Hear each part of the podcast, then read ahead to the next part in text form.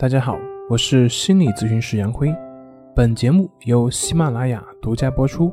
我们的公众账号是“重塑心灵心理康复中心”。今天要分享的作品是：这些情况有可能导致抑郁症复发，一定要及时的发现。导致抑郁症复发的可能原因有以下几点。第一个是关于药物治疗，抑郁症一定的阶段，药物的导入、药物的介入是需要的，也是非常重要的。但是药物它只能达到症状的缓解或者是控制。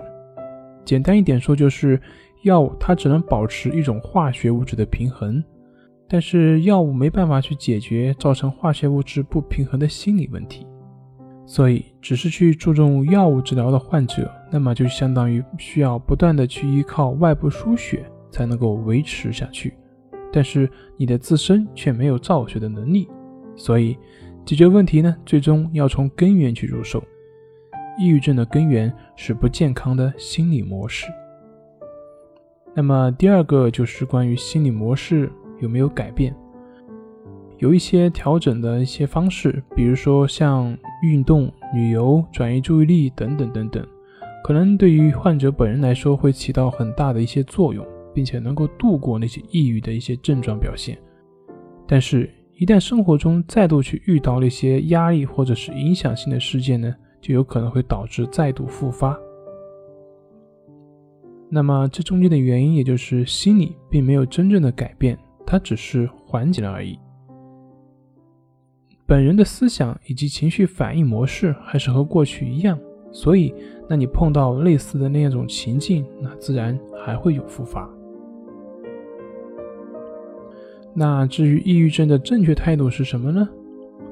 有很多的抑郁症患者会经历反复发作、反复复发的这样一个情况，然后呢，他们反复的吃药、调药、调整剂量，严重的一些呢，就是通过住院以及各种的物理治疗。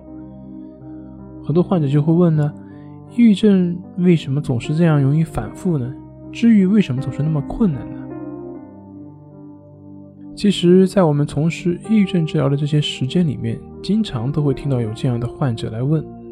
可以肯定的回答就是，抑郁症之所以会经常反复，那是因为我们并没有从心理这个根源上去解决问题，而只是一味的去依靠药物进行治疗。抑郁症最终一定是要从心理上去矫正的，唯有过去的心理模式的改变，抑郁症才能够得到真正的治愈。